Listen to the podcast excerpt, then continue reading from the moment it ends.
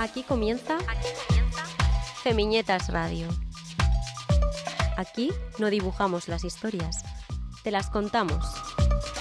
Femiñetas en el Prat Radio, una producción de Chamana Comunicación. Aquí comienza Femiñetas Radio.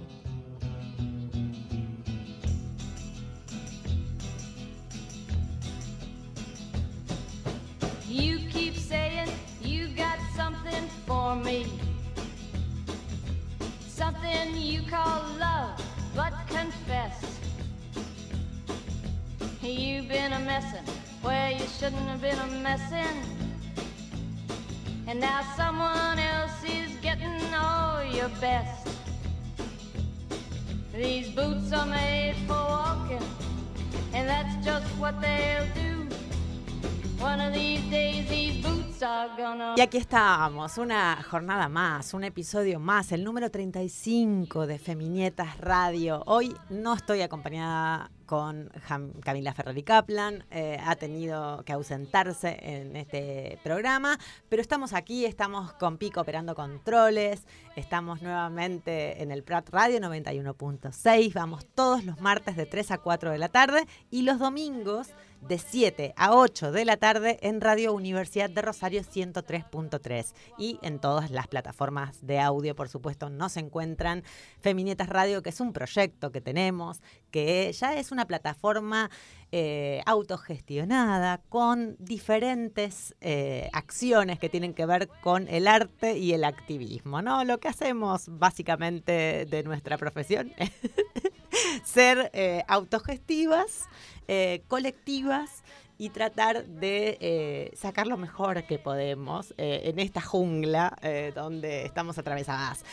Tenemos un programa que va a tener lectura sobre el post-28M, qué es lo que ha pasado con estas elecciones, qué es lo que va a acontecer en los próximos días, en un verano que se viene todo ruido porque, bueno, hay adelanto de elecciones generales en España, un Pedro Sánchez eh, que anunció hace muy pocos días el adelanto para el 23 de julio. Esto ha causado mucho revuelo y por supuesto estamos eh, altamente preocupados por lo que pase en relación a la conciencia ciudadana y a lo que pueda suceder en las urnas el próximo 27 de julio. Estaremos analizando con nuestro queridísimo Joao Franza y bueno, muchas personas que se van sumando, como por ejemplo que ya ha venido desde el comienzo. Es un honor para nosotros presentarla porque la conocemos hace un tiempo. Eh, es, es una activista, es también una, otra activista. eh, es profesional, es periodista.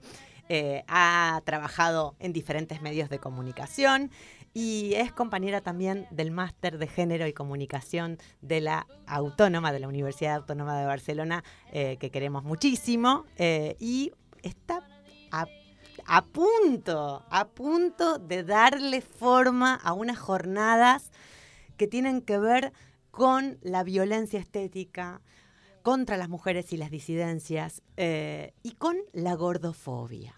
Vamos a presentarla como corresponde a nuestra querida Sandra Goufas. ¿Así se pronuncia? Gonfaus. Gonfaus. Gonfaus. ¿Cómo te va, Sandra? Gracias por venirte hasta acá, hasta la radio. Es un placer realmente conversar contigo porque, bueno, además vamos aprendiendo todo sobre eh, lo que nos sucede porque, bueno, además en, en algunas épocas del año el cuerpo de las mujeres y de las disidencias está eh, como a, a la exposición absoluta y, el centro neurálgico de todas las miradas, ¿no? Sin ir más lejos, este fin de semana ha sido durísimo eh, en relación no solamente a lo que sucede con eh, las hateadas generales en redes sociales, pero bueno, de eso nos vamos a adentrar luego. Para empezar, me gustaría que hablemos de lo que significa la gordofobia. Eh, es una fobia más sobre, eh, sobre las personas, sobre los cuerpos, sobre la diversidad, lo que sale de la norma de algún modo. Eh, bueno, primero de todo, daros las gracias por invitarme eh, y por dejarme este espacio tan, tan maravilloso para poder, eh, bueno, pues haceros llegar un poquito, ¿no? mi mundo, que, que al final es un mundo que gira mucho en torno a la gordofobia, por mis vivencias personales y por, por mi activismo, ¿no? Pues la gordofobia yo creo que destaca en, siempre me gusta decirlo, en, en, una cosa y es la culpa. ¿no? Parece que el resto de fobias, como tú dices, em, no son señaladas por, por, por, esta culpa ¿no? que, nos, que nos a, a las personas gordas, ¿no? Y que al final eh, este hecho lo que ha hecho ha sido avergonzarnos, ¿no? Si nos señalan como culpables de no ser normativas porque no nos esforzamos lo suficiente para serlo, eh, cae la vergüenza sobre nosotras. ¿Y esto qué implica? que no generemos mecanismos de identificación. ¿Esto qué es? Pues que no, cuando, cuando, como no verbalizamos lo que nos sucede, no conectamos con otras personas y nos sentimos solas. Por eso durante muchos años ha sido un tema que ha estado muy invisibilizado, porque no nos daba, no teníamos el, el valor, pero por culpa de la sociedad, no por culpa nuestra, ni muchísimo menos, a verbalizar lo que nos estaba sucediendo. Ahora nos hemos quitado esta, esta lacra, bueno, poquito a poco, no todas, evidentemente, cada una a su ritmo, pero que al final nos está ayudando mucho a conectar ¿no? y, y, a, encontrar este mecanismo de identificación que nos una. ¿Y por qué tienen tanto miedo a que, a que nos unamos? ¿no? Pues precisamente para esto, para que rompamos esos discursos hegemónicos ¿no? que, que nos, han, nos han oprimido durante muchísimos años.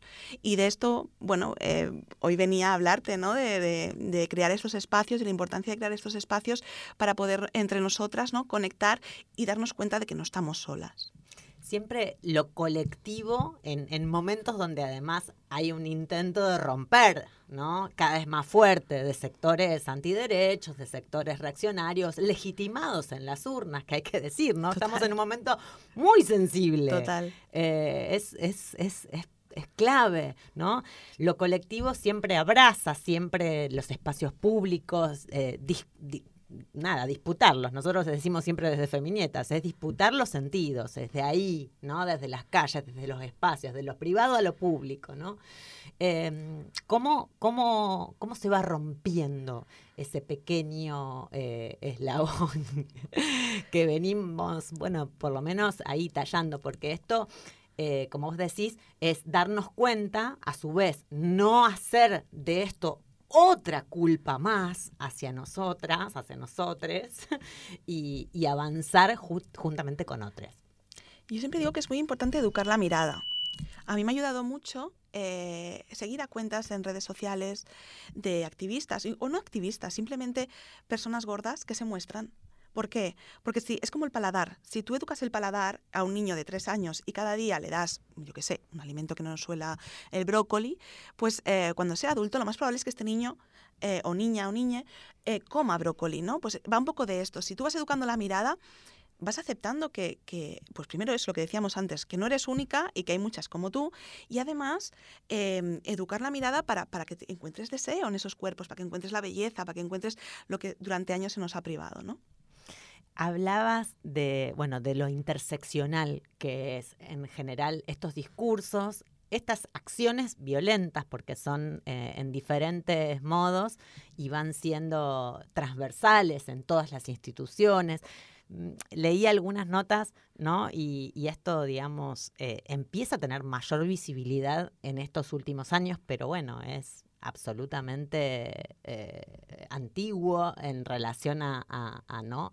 al disciplinamiento de los cuerpos, ¿no? a, la, la, la, a la, cuestión de, de, otros de las, de las cuestiones del patriarcado y la norma.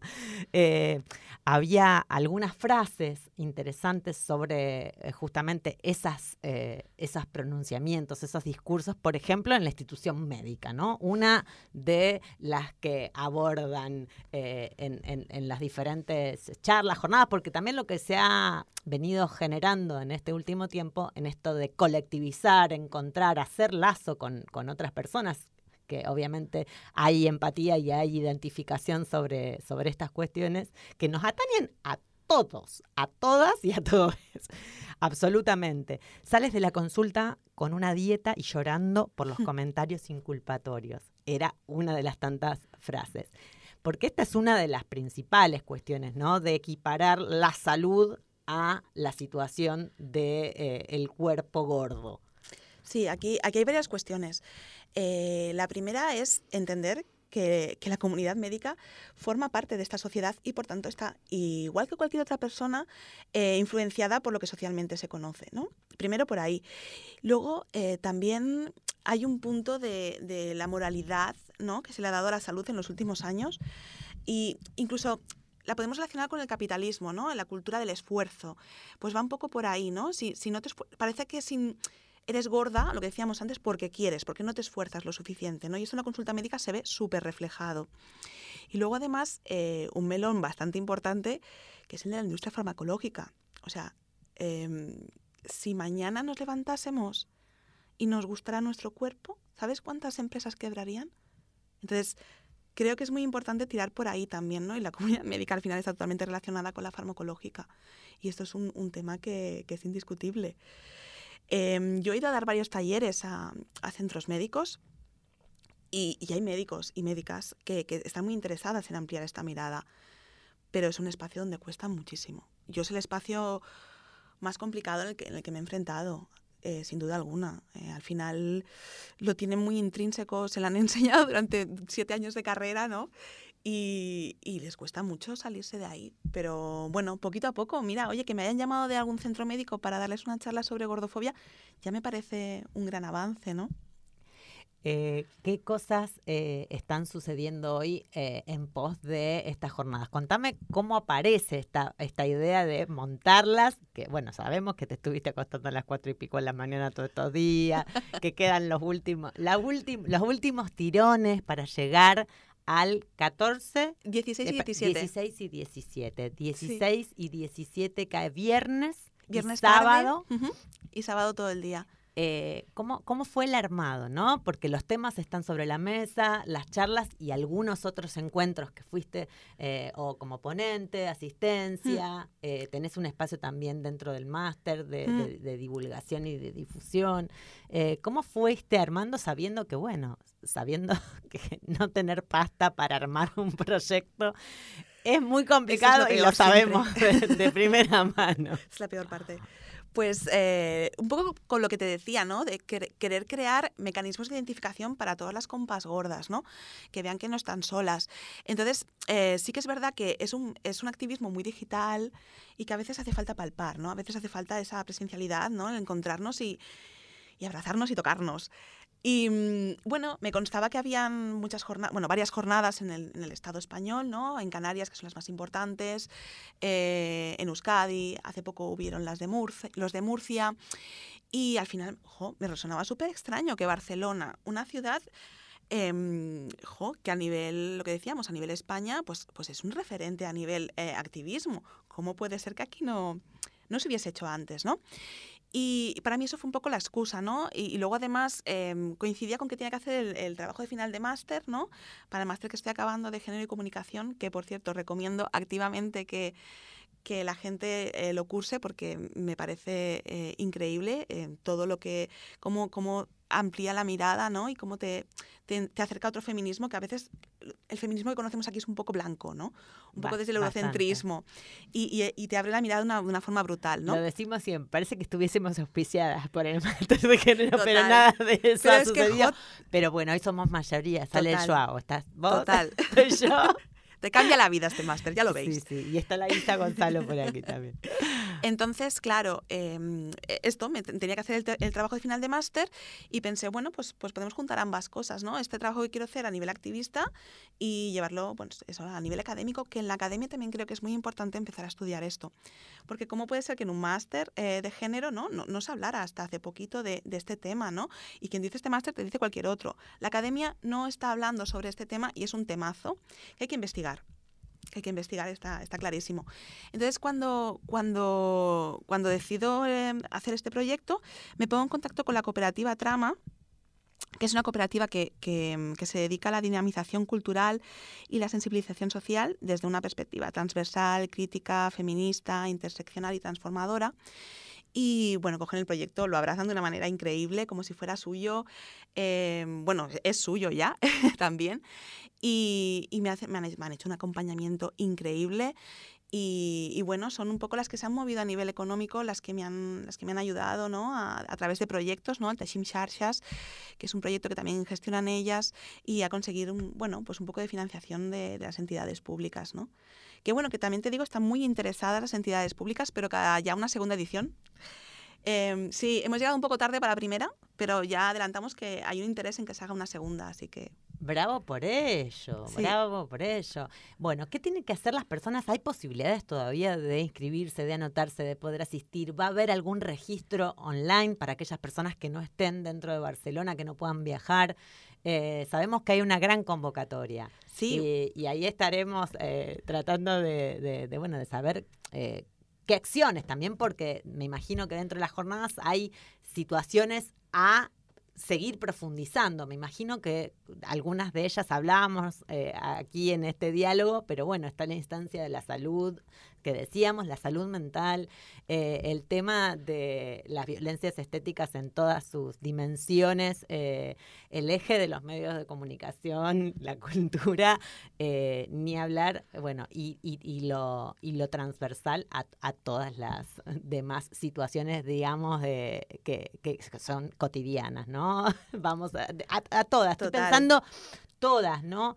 Eh, y además, eso que cuesta tanto eh, incorporarlas dentro de la, o sea, no hay, pensaba en medios de comunicación, digamos, que difícil eh, incorporar, eh, no sé, eh, tertulias con personas gordas. Total. No hay, eh, bueno, en radio casi, o sea, digo, en cuanto a situaciones, digamos, de medios, que es lo que más conocemos, digamos, en estos Mm. en estos métiers. Eh, ¿qué, qué va a haber como conclusiones y acciones a llevar? ¿Cómo está pensado las jornadas en estos dos días? Las jornadas eh, tendrán em, ponencias, ¿vale? De, de expertas, ¿no? Em, por ejemplo, TSH, de gordura y deseo. Em, yo estaré hablando sobre em, la situación de la gordofobia, dónde se reproduce, qué es. em, Luego también habrá una mesa de debate sobre lo que hablábamos, ¿no? Los inputs externos, cómo se representa el cuerpo de la mujer, ya no solo sobre gordofobia, sino sobre las violencias estéticas a las que estamos sometidas continuamente, ¿no? Eh, en esta mesa de debate estará Isabel Muntané, eh, que es la coordinadora de- del máster. Eh, estará Mar Armengol, también conocida como Pelillos a la Mar. Ay, hermosas, todas personas que quiero lindas, mucho. lindas, todas. Lindas, creativas, gr- grandísimas personas eh, eh, y, Sí. y bueno, van a estar allí, eh, bueno, discutiendo, aportando sobre gordofobia como presión estructural y sistemática en, en, en todas estas charlas, paneles. ¿Desde qué hora eh, y a dónde pueden inscribirse si aún Sí. eh, están a tiempo, como me decías? La verdad es que una de las cosas que más me sorprendió fue que en 24 horas llenamos. Bueno, no llegamos ni a 24 horas, o sea, fue un alucine. Guau. Porque además la cuenta de Instagram no era una cuenta que ya fuera trabajada, sino que se abrió para esto. Y, y ya te digo, en 24 horas se, se acabó. Sí que es verdad que lo que estamos haciendo es poner a la gente en lista de espera, porque siempre hay gente que se da de baja, entonces vamos llamando a, a todas las personas Bien. que están en lista de espera. Y luego, por otro lado, se podrá seguir eh, vía streaming em, en la cuenta de YouTube de, de la cooperativa Trama. Cooperativa Trama. Sí, Y, y sigan eh, Gordafobia. gordafobia. Gordafobia, maravilloso, Sandra Goufás. Te agradecemos un montón eh, y ahí estaremos, ahí siguiendo muy de cerca estas jornadas, las primeras jornadas que se hacen en Barcelona sobre la gordofobia y la violencia estética contra las mujeres y las disidencias de género en Cataluña.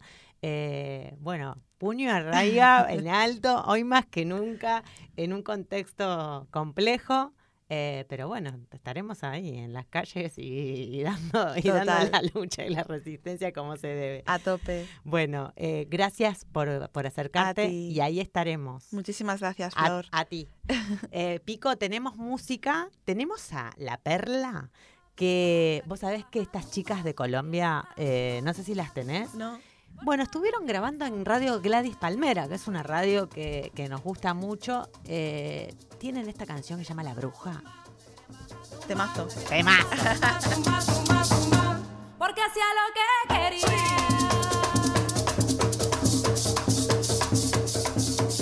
La querían bajar, tumba, la querían bajar, tumba, la querían bajar, tumba, tumba, tumba, tumba. Porque salía de noche por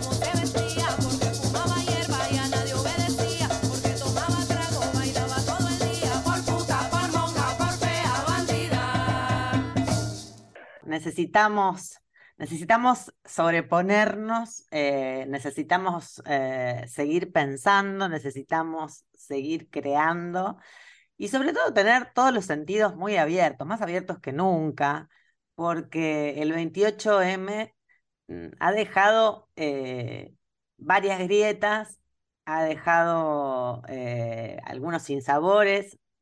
Muchas personas creen que era algo que podía llegar a suceder. Eh, unas elecciones eh, en casi toda eh, España donde, bueno, se fue pintando, se fue pintando cada vez más eh, de, de colores ligados a las derechas, porque ya sabemos muy bien que las derechas tienen mucha facilidad para juntarse, tienen facilidad para unir sus votos, eh, juntar a la gente y tienen los medios necesarios, no solamente los medios económicos, sino eh, concretamente los medios de comunicación. Eh, nos interesaba hablar con, con algún colega que, que viene recorriendo la calle, que viene haciendo de- del oficio algo absolutamente creativo y absolutamente popular. Nació en Brasilia en 1990, en el 2001 llegó a Barcelona, estudió humanidades, vaya, po- le mandamos un beso antes que nada. Eh, tuvo trabajos en medios de comunicación, pero antes que nada asistió a la plataforma de afectados por la hipoteca. Esa resultó ser una de las realidades a las que más se ha dedicado, entre otras cosas, eh, enganchado al mejor periodismo, dice él en su blog. Eh, y ha tenido, bueno, una gran trayectoria en movimientos sociales, de vivienda, de derechos, eh, en la ciudad de Barcelona y sobre todo en cuestiones de LGTBI y migraciones. Así que bueno, por eso también, y porque todas las personas con quien hablamos nos insisten, tenés que llamarlo a Joao.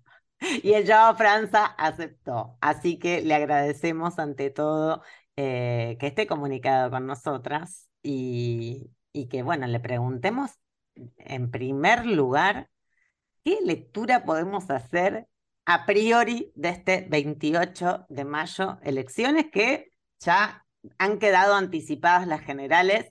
No, nada de diciembre, nada va a suceder en diciembre, va a suceder nada más que ahora, el 23 de julio próximo. Joao, ¿cómo te va? Un gusto. Bien.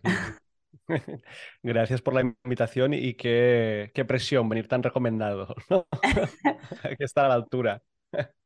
Mucha gente, mucha gente habla de Joao. Eh, bueno, Joao, has hecho, has hecho tus, tus tareas bien, evidentemente, evidentemente. Así que bueno, habrá que hacerse cargo de eso. Bueno, ¿cómo estás primero? Bien, bueno, mm, eh, preocupado, un poco frustrado seguramente, pero, pero seguimos, ¿no? O sea que, mm, Bueno, sí, y, y lo que decías de los resultados, yo creo que, bueno, que estamos viendo un cambio de ciclo, ¿no? En, en gran medida, o sea, cosas que empezaron en el, en el terreno político en 2015 que pues ahora hemos visto que de eso ya mm, queda nada o, casi nada, ¿no? A nivel, a nivel electoral. Em, y bueno, pues a, ver- a qué nos enfrenta- afrontamos, ¿no? En el, a partir de ahora. Pero el 2019 las elecciones sí que fueron, ¿no? Para muchos de esos proyectos municipalistas, ¿no? De esta, no sé, nueva izquierda, digamos, o de esa izquierda a la izquierda del PSOE, ¿no? Fue un momento como de, bueno, una aparición sorpresiva casi, ¿no? En 2015, un poco, o sea, había ahí como una energía y una voluntad de, de, de crear un espacio, digamos, ¿no? Para ese tipo de proyectos que se vio muy claramente en 2015 y en el 2019 ya mucha cosa em, cayó, ¿no? A nivel institucional. Em, y ahora lo que vemos es que los, las plazas, digamos, que resistieron, eh, pues no han podido superar estas elecciones, ¿no? De, del 23. O sea, en el, País Vasco, Navarra, ¿no? Todavía hay como hay esa izquierda, izquierda del PSOE, ¿no? Representada por, por Bildu que, que resiste y crece. pero en el resto del estado pues vemos ese avance de la derecha, ¿no? Que, que a ver a dónde nos lleva de cara a estas, a estas generales. Incluso veíamos, bueno, eh, en Barcelona, siendo eh, una ciudad reconocida internacionalmente, con todos los aspectos. Yo repasaba recién algunos folletos que tenía, digamos, eh, y pensaba, ¿no? En gente incluso cercana eh, que está enojada por variadas situaciones y argumentos válidos o no, ¿no? Pero digo, situaciones ligadas a, no sé, a los niños y la escolaridad, eh, las niñas y niños en escolaridad, eh, situaciones en avances de derechos, situaciones en relación al medio ambiente y, a, y al uso de energías eh, renovables. Y, digamos, eran todas cuestiones que en cualquier instancia y contexto de ciudades en, en- en pos de, buen desarrollo y sostenibilidad eh, son justamente los, los aciertos. ¿Qué pasa acá? Cuando, eh, digamos, sin, sin dejar de pensar el efecto de los medios de comunicación eh, y las redes sociales que han jugado un papel fundamental en este odio, eh, en esta creación de eh, enemigos también, ¿no? Eh, concretamente, ¿cómo, ves el tema justamente en un, en un lugar que más allá de que los números empezaban a dar algo de lo que terminó sucediendo, que es un tercer lugar para Colau, un gobierno que aún no se ha conformado eh, y que está también especulándose en qué va a pasar con los votos de eh, los sectores independentistas, en que gane un Trías que ya fue gobierno y que es la representación de la derecha dentro del sector de independentismo, para contextualizar, porque este programa se, se escucha en diferentes lugares. Y también, eh, bueno, un PSOE catalán eh, que, que llegó segundo con los votos eh, y que, bueno, a su vez, Colau ya dijo que le daría los votos a, a Colboni. Eh, ¿cómo se, cómo se puede vislumbrar un presente en una ciudad, además de eso, una ciudad que se declara feminista, una ciudad que, bueno, implora por todos los derechos y las inclusiones de todas las personas, y con un, con un juego de guerra puntualmente, ¿no? Eh, plantado ya. Sí, no, no voy a hacer aquí de, de analista evidente y yo voy a asumir, digamos, que el resultado me sorprendió mucho, ¿no? Como, sobre todo como yo tenía la sensación que el primer puesto sí estaba disputado, ¿no? Pero, pero pensaba que a lo mejor estaba, ¿no? Entre, Ujú. entre Partido Socialista y Barcelona en Comuna Colau, o que si ella quedaba mm, segunda, ¿no? Que si quedaba Trías primero, ella quedaría segunda, ¿no? Me sorprendió realmente, pues ese, mm, no sé si decir castigo en las urnas, porque la diferencia de votos es muy pequeña, ¿no? Sobre todo entre el segundo y la, la tercera. O sea, se hizo recuento y está en unos 340 votos, o sea que realmente tampoco es una diferencia tan, Ah, tan muy significativa. muy poco, Muy ¿no? poquitos, sí.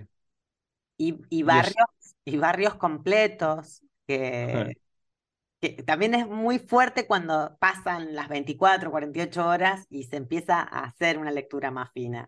Pero Mm. por favor, continúa, continúa con tu lectura. No, o sea, de entrada, esta cuestión que está ahora sobre la mesa, ¿no? De cómo se va a formar gobierno, yo lo que creo es que no habrá sorpresas y va a gobernar el ganador de las elecciones, porque también esto, ¿no? Los ayuntamientos, a diferencia de los, de los parlamentos, ¿no? Autonómicos o del estatal, em, Claro, como no pueden convocar elecciones anticipadas, porque las elecciones las convoca el Estado, eh, si no hay ninguna mayoría alternativa, gobierna la lista más, más votada, ¿no? Y entonces yo veo muy difícil, aunque los partidos ¿no? del campo progresista sumen eh, ¿no? 24 concejales, que sería esa, esa mayoría, eh, el pacto ahí es muy difícil, sobre todo por, porque es muy difícil el, encaje, digamos, en este contexto entre el Partido Socialista y, y Esquerra Republicana, ¿no?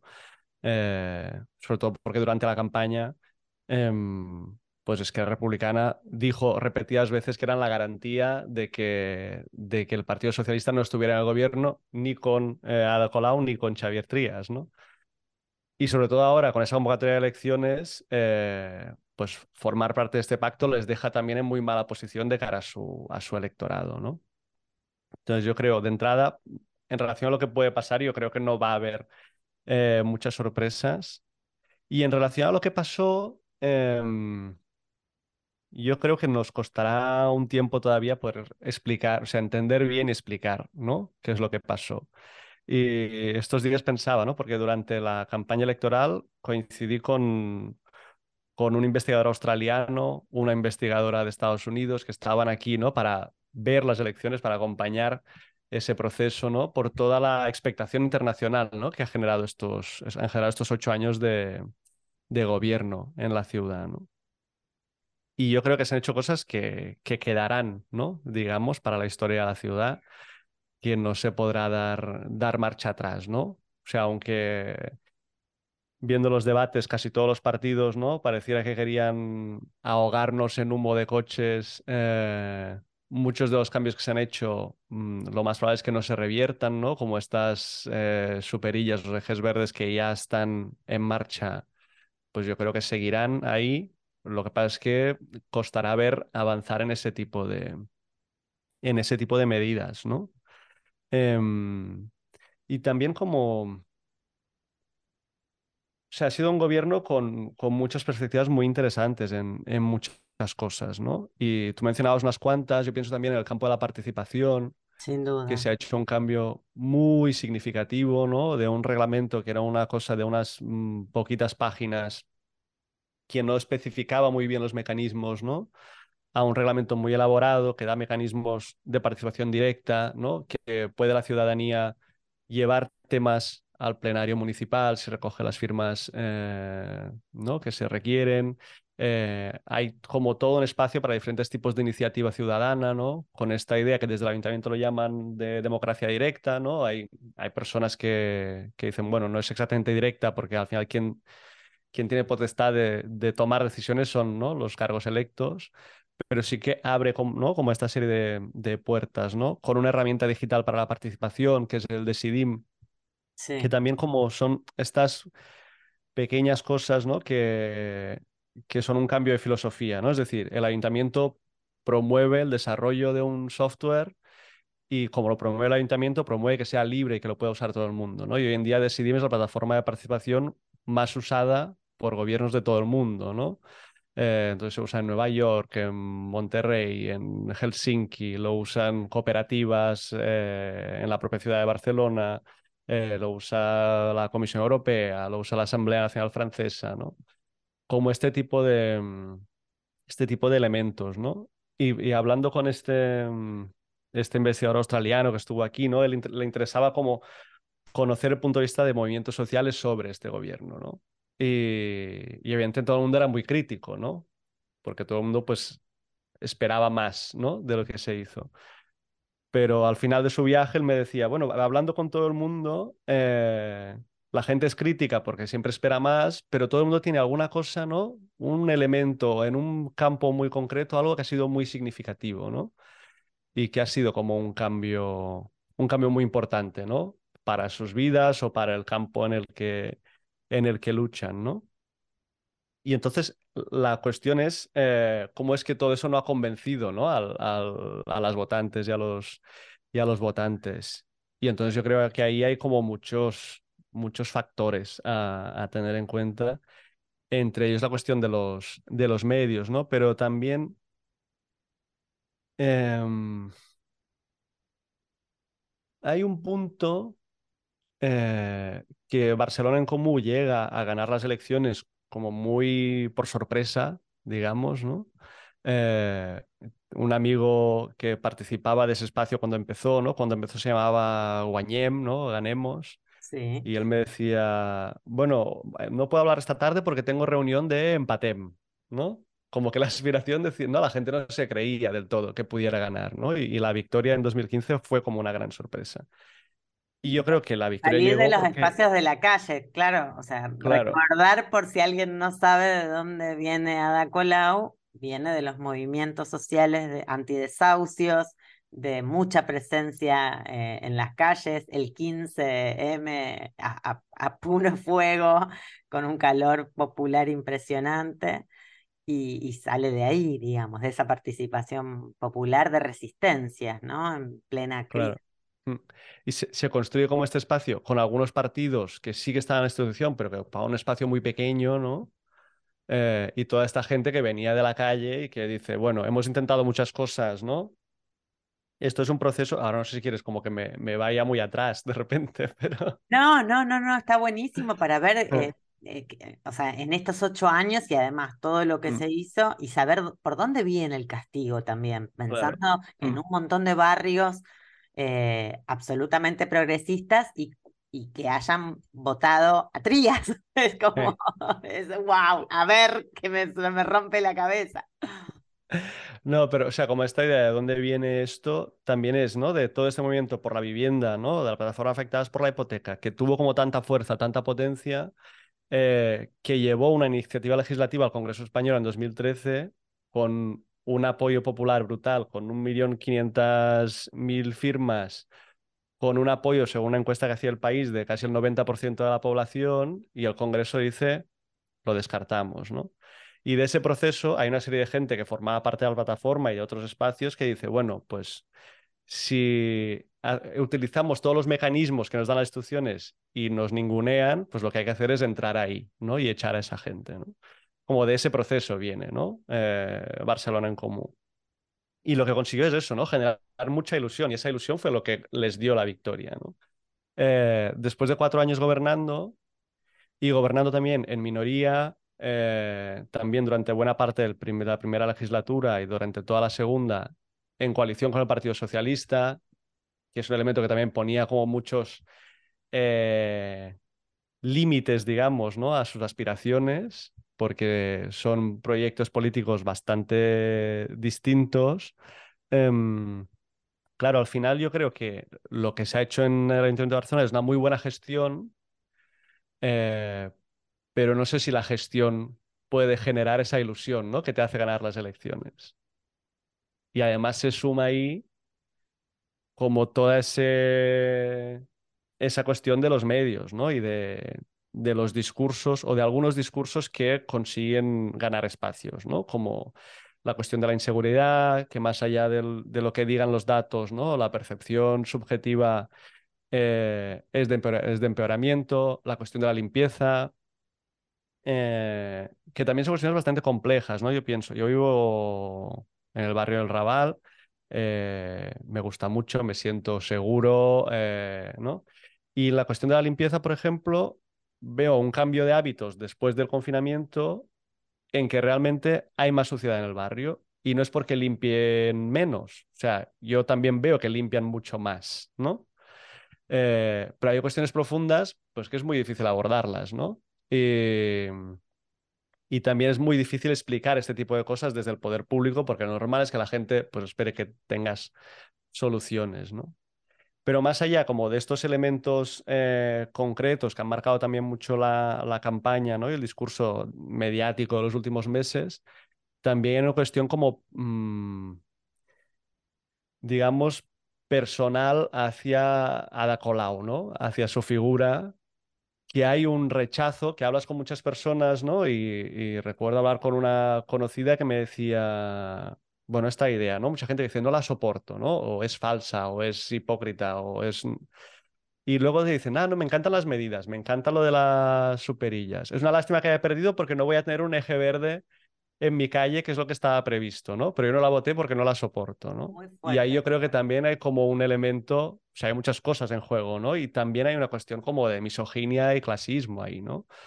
Que es como crear, o sea, se ha creado como un rechazo, un odio público hacia esa figura, ¿no? Y yo creo que eso también como explica parte de este resultado, ¿no? ¿Crees que hay también algún castigo en el hecho de que eh, en muchos sectores progresistas no se han conformado nuevos líderes? Dentro de agrupaciones que vienen de sectores de base, de sectores populares, de sectores de resistencia, justamente en respuesta a todo lo que ha sido, digamos, un poco el comienzo eh, del 11, del 15M 2011 en adelante a todo lo que se fue generando, eh, digo, con la crisis de Podemos en general, eh, con los, ya mirando un poco más eh, en general Mm. en los resultados, pero también viéndolo en Barcelona, digamos. Mm. lo que vos decís, ¿no? Sobre la figura de ella concretamente. Mm. Sí, no sé si ha habido un, un castigo a eso en esas elecciones, pero en cualquier caso es un problema eh, grande que tienen que, que enfrentar ahora, ¿no? Y en el caso de Barcelona, yo creo que hay un punto de esta cuestión de que era muy inesperado, eh, inesperada la victoria, ¿no? del 2015 y un punto también de la cultura política, a lo mejor de la que vienen muchas de las personas que impulsan este espacio político, eh, que realmente en este espacio de Barcelona en Común, ¿no? mucha gente, o sea, necesitaba mucha energía para trabajar desde la institución. Y yo, mi humilde opinión, digamos, es que no ha habido la energía necesaria para construir un espacio político, ¿no? Un partido, una estructura, un espacio donde puedan surgir nuevos liderazgos, ¿no? Porque también pasa una cosa, ¿no? Y pensando ya en la cuestión eh, estatal, ¿no? Y de las generales, ¿no? Y esta dificultad, digamos, de, de encontrar un acuerdo entre, entre Podemos y este espacio de Sumar, ¿no? Que está liderado por, por Yolanda Díaz. En, en Barcelona, desde el 2015, como todo ese espacio, ¿no? De la izquierda a la izquierda del PSOE, eh, dejando de lado las opciones eh, claramente independentistas, ¿no? Que van por su lado, pero todo ese espacio ha estado unido, ¿no? Y ha estado unido seguramente porque había esa figura, ¿no? Que generaba mucho consenso. O sea, nadie iba a disputarle eh, a Ada Colau el liderazgo de ese espacio, ¿no? Y eso como que ha permitido seguramente mantener eh, esa unidad, ¿no? O esa mm, coalición, por decirlo así. Pero en el momento que cae el Ayuntamiento de Barcelona, en el momento en que, pues, no sabemos hasta cuándo estará Ada Colau, ¿no? Como al frente de, mm, de, pues, de ese espacio municipal, estando en la oposición, ¿no? Em, claro, an- ante la falta de liderazgos, ¿no? Porque no hay una, una sucesión posible, bueno, posible, factible, ¿no? O clara ahora mismo, eh, pues ese espacio está en, en mucho riesgo también, ¿no? O sea, su supervivencia. Un espacio con mucho riesgo eh, y, y de supervivencia, lo has dicho, Joao. Sabemos que, que tenés que irte, así que no te queremos demorar más. Solamente alguna señal, alguna reflexión de cara a lo que puede suceder en, en unos 40 y pico de días, que es esta, esta fecha que a muchos ha sorprendido, que a muchos sacará desde las playas, porque bueno, hay un, ¡ay, un revuelo tremendo, que 23 de julio hay que ir a votar. Eh, bueno, no sé, ¿cómo la ves? Pues lo veo difícil. Lo vemos difícil, sí. Sí, yo creo que la estrategia, bueno, Pedro Sánchez, ¿no? El presidente es esa figura que, que ha remontado no sé cuántas veces, ¿no? Y, y se ha sacado el polvo de encima y cuando su partido lo había descartado, ¿no? Consiguió volver, consiguió ser elegido presidente, ¿no? Como... Entonces, claro, el gesto de al día siguiente de las elecciones convocar las generales, creo que nos cogió a, a todas por sorpresa. Desconcierto, confusión y Sí. desconcierto. Pero bueno, lectura, buena jugada, ¿la ves a priori? No Pues dejaste hasta... no, o sea, para mí era muy extraño, luego leyendo, ¿no? a analistas que pues mm, Sí. tienen más, más elementos, digamos, para valorar eso, em, pues seguramente no tenía mucha más opción, ¿no? O sea, es como una huida hacia adelante y a ver qué podemos eh, salvar, ¿no? Y yo en- en mi entorno he visto ya más de una persona que nunca hubiera votado al Partido Socialista diciendo, pues para evitar que venga Vox lo vamos a, a votar, ¿no? O sea, en ese sentido parece que le funciona, ¿no? y genera como toda una presión también a ese espacio que está a su izquierda, pues porque eso, ¿no? De repente un- un- unas negociaciones que llevan ahí como muchísimos meses eh, que parece que avanzan, que no avanzan, que se encallan, ¿no? Y de repente pues tienen que correr, ¿no? Y, y- y aquí yo ya no sé si su estrategia es mm, apretarlos porque los necesita, porque sin este espacio no podrá volver a formar un gobierno, o si es eh, apretarlos para que, acaben de entrar en crisis y llevarse los votos que pueda, ¿no? Eh, no lo sé. Mm, realmente es eso, ¿no? Como hay un punto que a lo mejor, y es lo que él confía, me imagino, la gente está asustada, ¿no? Con el resultado de las derechas en las municipales y en las autonómicas donde las ha, las ha habido, y haya como un despertar de votantes de izquierdas. Eh, pero a lo mejor no, a lo mejor seguimos la tendencia y, y se nos viene el desastre, ¿no? Con el Partido Popular y con Vox. Esperemos Bueno. que no. Esperemos que no, esperemos volver a charlar después del verano. Eh, Joao Franza, te agradecemos un montón, colega, periodista y bueno, referente también desde las humanidades y la lucha por los derechos eh, en, en la ciudad de Barcelona. Te agradecemos un montón. Eh, bueno, y esperemos cruzarnos. eh, se viene también eh, una nueva jornada de, de graduación de- del Máster de Género y Comunicación. Queremos mucho. Así que bueno, quizás nos podemos cruzar en estos días. Te mando un abrazo gigante. Gracias. Gracias por Esperemos tu que sí. claridad. Un abrazo, muchas gracias. Abrazos. Femiñetas Radio. Aquí no et dibuixem les històries, te les narrem. Femiñetas Radio.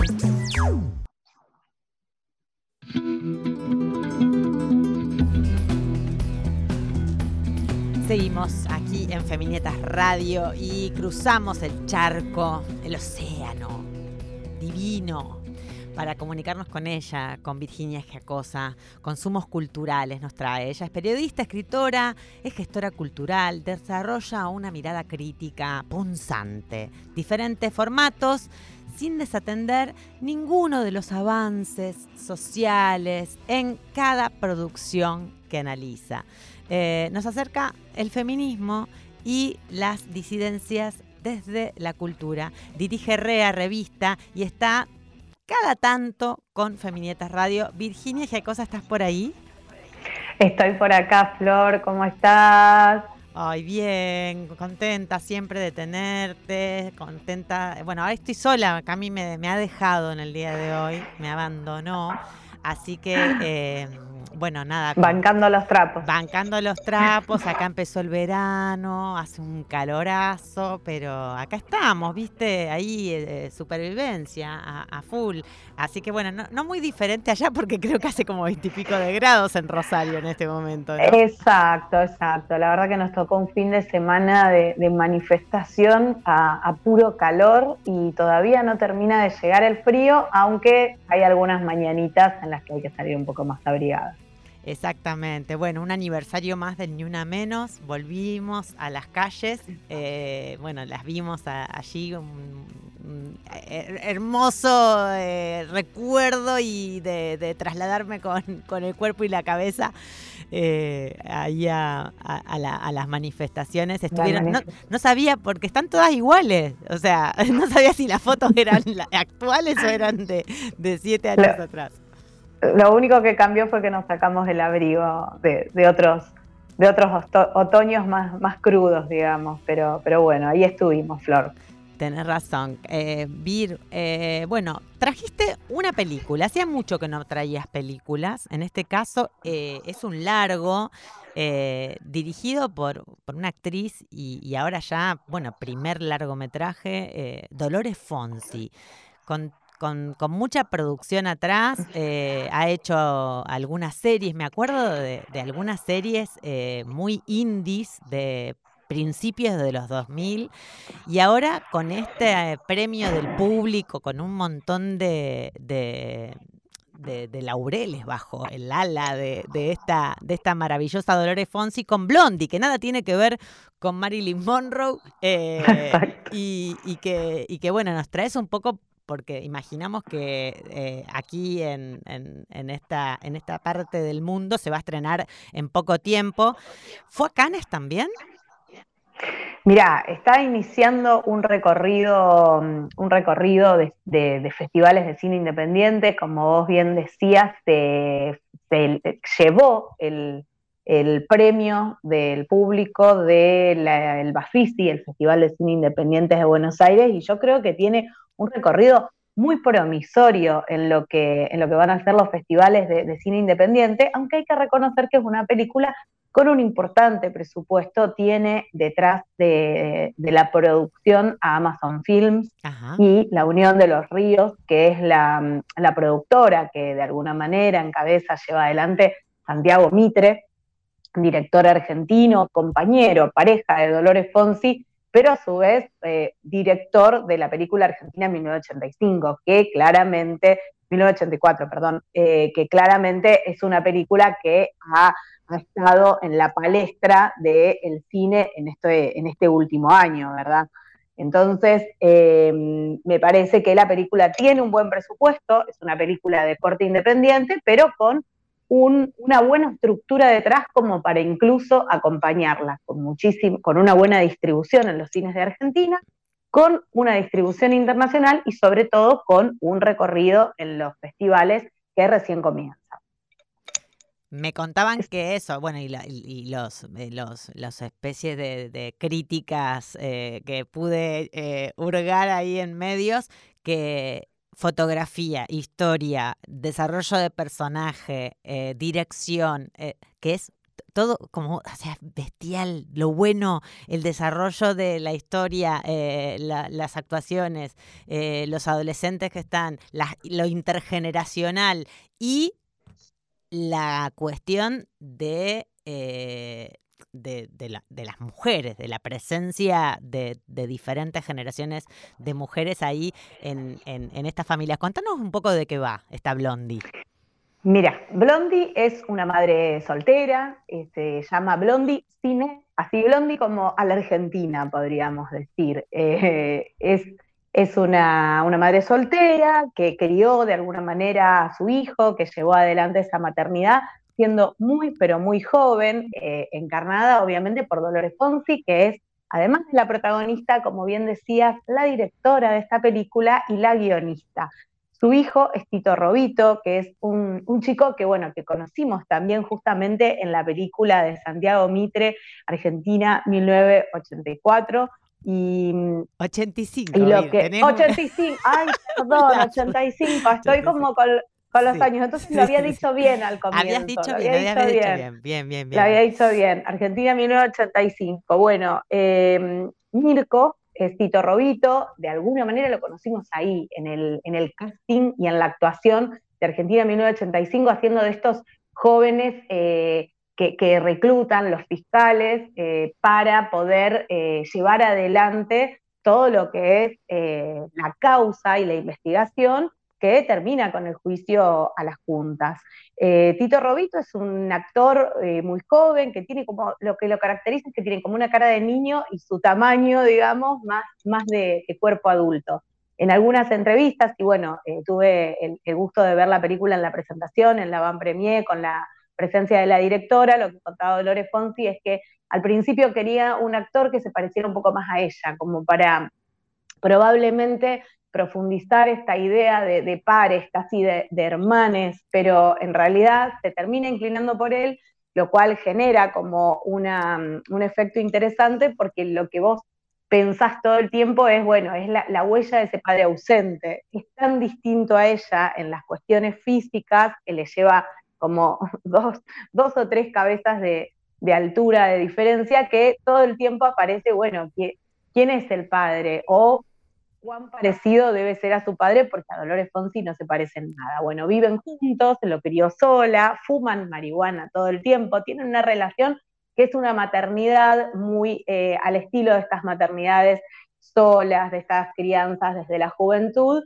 que los termina convirtiendo casi en amigos en un punto. Escuchan la misma música, bueno, si querés saber qué presupuesto tiene una película, de hecho, un poco con la música te das cuenta que... Eh, que hay un presupuesto interesante, hay música cuando ellos suben al auto en dos o tres oportunidades de aquel primer disco de Velvet Underground, aquel de la banana, digamos. Sí. Eh, la, la- la banda de sonido es, es parte de ese disco. El final de, de la película es Blondie, la banda que sí va a ser con E, Blondie, con la canción María. ¿Y por qué digo esto? Porque, bueno, gracias a estar Amazon Films detrás de esta estructura, fue que pudieron acceder a los derechos de, estos temas musicales que un poco también marcan la banda de sonido de la adolescencia, podríamos decir, juventud de Dolores Fonsi. Pero lo interesante me parece es que, como vos decías, es una película que las mujeres están en el centro, emociona, es sensible, también muy divertida, y están en el centro en esta especie de, de red. Está la hermana de Dolores Fonsi, que es Carla Peterson, está Rita Cortese, que es la mamá, también con varones, un padre que no aparece en ningún momento, el de Dolores Fonsi, y un esposo de su hermana, es decir, un cuñado, que aparece casi fantasmalmente, nunca pudiendo hacerse cargo de lo que le toca o de lo que le corresponde.